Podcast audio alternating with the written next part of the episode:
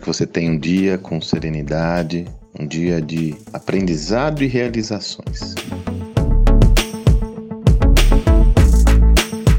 Quem me acompanha há bastante tempo sabe que uma das minhas principais referências, inegavelmente, intelectuais, inegavelmente é Peter Drucker maior pensador da administração moderna. Apesar dele não gostar, mas alguns o chamavam do guru dos gurus. Ele nunca gostou desse termo guru. Pois bem, Drucker tem um ensinamento onde ele comentava da importância de nós observarmos a demografia de uma sociedade, ou seja, os movimentos por qual o indivíduo passa na sociedade, como uma forma de entender as tendências de consumo.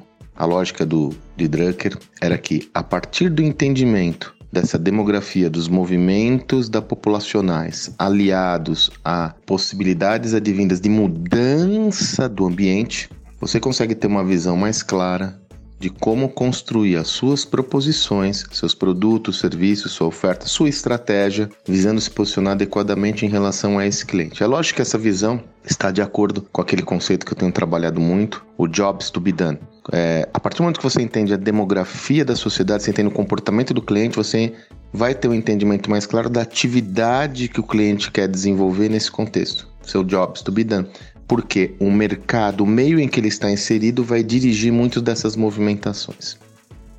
Mais uma vez, o Drucker acertou em cheio. Você sabia que o que derivou o principal motivador de Jeff Bezos ter fundado a Amazon foi justamente uma visão como essa. Bezos era um executivo muito bem sucedido na área financeira nos Estados Unidos e ele começou a observar um movimento importante que era a, o advento da internet, mas mais do que isso, ele ficou instigado com o número de conexões que crescia exponencialmente. E foi a partir dessa leitura, vendo um, de novo um movimento demográfico das pessoas se caminhando para uma tecnologia, se movimentando a uma tecnologia, ele falou: eu tenho que fazer alguma coisa. Tanto que ele abandonou a visão dele a, a contragosto de todos seus pares superiores, a, abandonou uma, uma posição privilegiada no mercado financeiro para começar a empreender alguma coisa que ele falou: isso daí vai explodir. E por que, que ele escolheu o livro?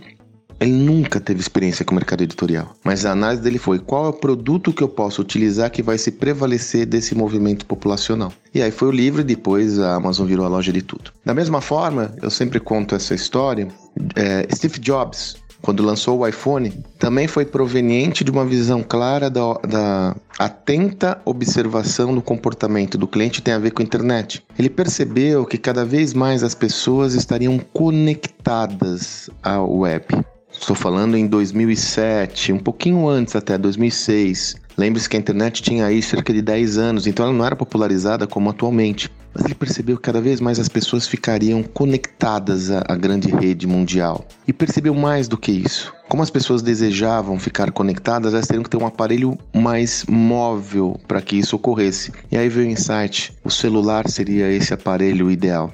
E aí ele desenvolve o smartphone que não foi a Apple que inventou o smartphone. O iPhone foi o quinto smartphone a ser lançado. E, inclusive havia um líder em conteste nessa categoria que era BlackBerry, né? Lembra o BlackBerry? Mas se você for lembrar dos smartphones existentes como BlackBerry, eles não eram adequados para navegar na internet porque eles tinham um teclado grande. E aí vem a grande sacada de Steve Jobs ao introduzir a tela touch mirando justamente nesse comportamento do cliente que desejava cada vez mais navegar pela internet. Eu me recordei desses exemplos porque a semana fazendo uma conversa com um empreendedor amigo meu, ele comentou uma coisa que me deixou muito instigado. Esse empreendedor atua no segmento de piscinas, ele falou que nunca, nunca nunca na trajetória dele, e é importante, ele já é a segunda geração desse, do, desse empreendimento, ele viu uma demanda tão grande para reforma, construção é, de piscinas em geral.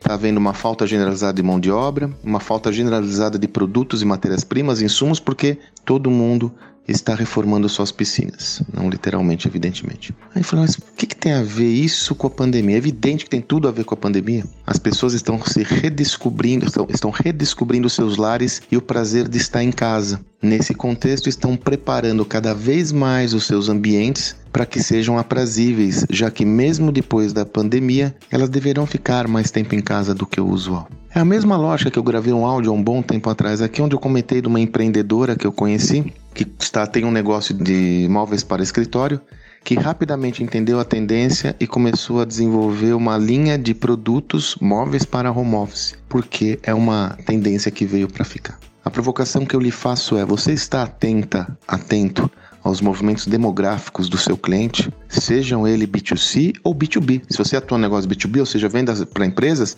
você tem que olhar para o cliente do seu cliente, porque é daí que vão emergir grandes tendências. É fundamental você ter esse olhar que extrapola o, o, o movimento, a, a questão transacional do seu negócio. As tendências são sempre muito oriundas a esses comportamentos que se consolidam e, ao se consolidarem, criam imensas oportunidades, mas também ameaças para quem não conseguir catalisar adequadamente esses desejos do, desse cliente. Como tudo, como sempre tenho dito, insistentemente, tudo emerge do cliente. Você está de olho nesses movimentos? Pois fique. Fique, pois as oportunidades são do tamanho da ameaça. Que você tenha um excelente dia e até amanhã.